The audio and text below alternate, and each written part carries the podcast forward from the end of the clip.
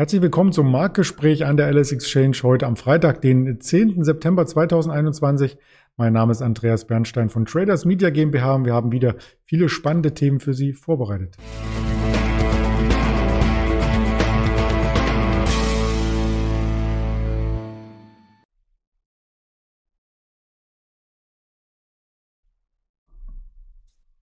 Wir blicken nicht nur auf den DAX, sondern auch noch einmal kurz zurück, was sich an der EZB-Front, muss man schon sagen, ereignet hat. Da gibt es nämlich eine kleine Richtungsänderung oder zumindest der Weg wurde anders ähm, dargestellt. Wir haben auch wieder spannende Aktien heute mit im Porträt FMC, Facebook und Intel. Das Ganze möchte ich gemeinsam mit einem Händler in Düsseldorf besprechen und den kennen wir natürlich schon. Das ist der Björn. Hallo Björn.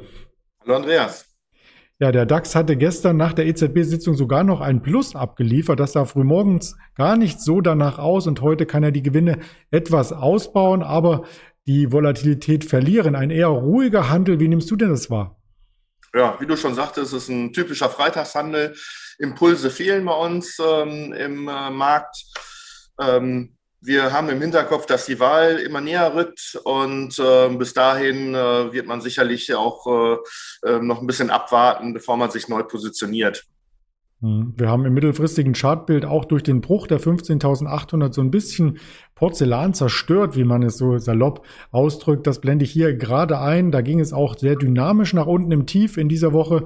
15.453 Punkte, jetzt etwas erholt wiederum, aber die Erholung kommt nicht nur von der EZB, sondern da gibt es mittlerweile sehr, sehr spannende Telefonate auf anderer Ebene, oder? Ja, heute Nacht ähm, gab's, äh, wurde bekannt, dass äh, Joe Biden äh, nach sieben Monaten erstmalig wieder mit dem chinesischen äh, Präsidenten Xi äh, telefoniert hat dass ein Austausch stattgefunden hat und das hat die Märkte so ein bisschen positiv bestimmt im äh, asiatischen Markt. Äh, Tokio zum Beispiel war dann 1,3 äh, Prozent fester und äh, das sind wieder ähm, Hoffnungstriebe, sage ich jetzt mal, ähm, dass man darauf aufbauen kann und dass sich die Beziehungen dann auch wieder normalisieren. Das wird immer eine schwierige Beziehung äh, bleiben zwischen den Ländern, aber ein Miteinander müsste irgendwie dann doch möglich sein. Ja, und dieses Miteinander müssen wir natürlich auch mit unseren Notenbankern vorantreiben. Da hatte man im Vorfeld ein bisschen Angst, dass es so einen harten Cut gibt beim Tapering, also quasi beim Rücklauf der Aktien, ähm, Anleihen, Kaufprogramme. Aber so ganz hart war das nicht. Was kam denn bei der EZB gestern raus? Ja, dass man im vierten Quartal anfängt, die Anleihekäufe dann langsam zu reduzieren. Das sind ja die Anleihe, Anleihekäufe, die damals äh, zu Beginn der Corona-Pandemie ähm, ähm, ähm, stattgefunden haben oder durchgeführt wurden. Und die reduziert man jetzt langsam. Wir sind auch äh, weiter vom Reduzieren entfernt als die amerikanische Notenbank. Und äh, da war jetzt nichts äh, Spektakuläres bei, was die Märkte jetzt hätte ähm, irgendwie beeindrucken müssen, dass es jetzt stärker nach unten geht, beeinträchtigen. Und äh, deswegen äh, konnte der Markt sich auf dem Level halten und auch äh, ähm, dann mit der Eröffnung der Amerikaner sind wir noch ein bisschen hochgelaufen. Da sind also die richtigen Worte von Christine Lagarde gefunden worden gestern. Ich habe es mir auch live angeschaut. War sehr, sehr spannend, wie hin und her geschaltet wurde zwischen den ähm, Journalisten und ihr. Das findet ja nicht an einem Ort statt, also auch wie bei unserem Interview ganz äh, virtuell. Ja, virtuell wird's auch, wenn man sich ähm, die Aktien anschaut, die heute unter Druck gerieten. Und da hat der Dialyse-Spezialist heute ordentlich zu kämpfen und ist am Ende der DAX-Liga. Was denn da passiert? Ja, die Fresenius Medical Care, ähm, da gab es ähm, Analystenkommentare von der namhaften amerikanischen Investmentbank JP Morgan. Die haben das Papier auf ähm, Underweight äh, runtergestuft. Und dann gab es noch von äh, Barclays auch noch eine Runterstufung auf Equal Weight. Und begründet wird dies, ähm, dass die Sterblichkeit in Amerika bei den ähm, Dialysepatienten, das ist ja das Hauptgeschäft von der äh, Fresenius-Tochter Fresenius Medical Care, dass die Sterblichkeit bei den Patienten noch äh, relativ hoch ist. Äh, Corona-bedingt. Ich hatte heute auch gehört, dass in Amerika immer noch täglich 1000 Menschen sterben an Corona. Und ähm, klar, als Dialysepatient ist man sowieso geschwächt. Ne? Und ähm, Und deswegen hat man dann natürlich auch die Konsensschätzungen in Frage gestellt, ob die Schätzungen noch ähm, up-to-date sind. Und äh, daher sieht man eher mal, äh, dass die Gewinne wahrscheinlich ein bisschen schwächer ausfallen, als bisher erwartet wurden. Und äh, Fresenius Medical Care war dann vier Prozent äh, schwächer. Und der Mutterkonzern ähm, Fresenius wurde natürlich dann auch in Mitleidenschaft gezogen und äh, war dann, glaube ich, auch äh, roundabout zwei Prozent schwächer.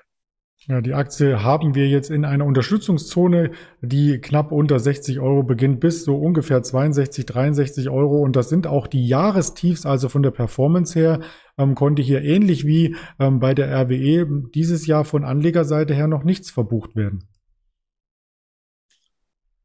Die Frage, Patten, das kam hier nicht an akustisch. Es ist keine Frage, war eher eine Aussage, wir haben keinen Jahresgewinn mehr, quasi im Aktienkurs. Wir sind auf dem Jahresstartniveau und ja. Anleger dürften sich da nicht ähm, freuen. Aber Anleger dürfen sich beim nächsten Thema vielleicht freuen. Und da muss ich mich einmal ganz anders geben. Es geht nämlich um Facebook und Ray-Ban. Was gibt's denn da zu berichten? Ja, da gibt es auch eine Kooperation zwischen den beiden. Es wird eine Facebook-Brille in Zusammenarbeit mit äh, Ray-Ban auf den Markt kommen. Und äh, mit dieser Brille kann man ähm, unter anderem Fotos äh, machen, äh, Videos aufnehmen und auch Anrufe entgegennehmen. Ähm, ist ein smartes Gimmick, würde ich sagen, ähm, aber den Kurs hat es gestern nicht äh, ähm, bewegen können und die Aktie war nur geringfügig fester gestern, die Facebook-Aktie. Ja, insgesamt äh, erinnert mich das ein bisschen an die Google-Brille, von der hat man auch gar nichts mehr gehört. Es gab auch noch andere Anbieter, die was ähnliches gemacht haben. Die waren einfach nur ziemlich teuer und gar nicht so funktional. Also man hatte das Gefühl, so einen Helm aufzuhaben, oder? Ich habe das nicht getestet. Also ich muss erstmal die Leute sehen, die das dann in der Einkaufsstraße dann tragen und äh, wo man dann wahrscheinlich der Außenseiter ist, wenn man diese nicht trägt. Und äh, dann kann man wohl sagen, dass man den Markt erreicht hat. Ja, lieber nicht. Ähm, dann wird man auch durchgescannt, alles, was du anhast und so weiter, wird da quasi mit Preisschildern offenbart. Also so ähnlich funktionieren die Brillen, ja. Und vielleicht hat man dann auch unsere Facebook-Profile idealerweise auch gleich noch mit äh, vor Augen. Mich würde es nicht stören, aber das ist auch die Überleitung zum nächsten Thema. Äh, mich würde es auch nicht stören, wenn es noch weitere gute Fabriken hier in Deutschland gibt, auch von ausländischen Firmen, wie zum Beispiel von Intel, nachdem Tesla ja in Berliner Nähe in Grünheide die Fabrik jetzt eröffnet hat und quasi schon die ersten Azubis ihren Dienst angetreten haben, könnte Intel folgen. Diese Schlagzeile gab es nämlich über die Ticker. Ja, in der, die FAZ hatte heute Morgen berichtet. Und das ist ein äh, sehr positives Signal. Und das hat ja auch die, äh, die Wirtschaft und die Politik in letzter Zeit gefordert, dass sie auch äh, Hightech in Europa herstellen, dass sie nicht so abhängig sind von den Lieferketten oder wenn Corona in einem chinesischen Hafen ausbricht, dass dann die Lieferketten dann stillstehen. Und dass Intel nach, auf dem europäischen Festland ähm, Fabriken bauen will, ist ein sehr, sehr gutes Zeichen. Äh, den Chips gehört die Zukunft. Wir brauchen ja immer mehr Chips in der Autoindustrie. Und ähm, wir momentan kriegen wir es ja auch aus der Presse mit, dass sie einen enormen Chipmangel haben. Ähm, das ist ein positives Zeichen. Und wenn wir das noch in Deutschland, äh, wenn wir die Fabriken in Deutschland bauen können, ähm, das äh, wäre natürlich grandios. Und du hattest ja schon gesagt, Tesla hat ja auch äh, ähm, in Brandenburg, glaube ich, da diese Riesenfabrik gebaut, auch mit Hilfe von Subventionen. Da geht auch gar kein Weg dran vorbei.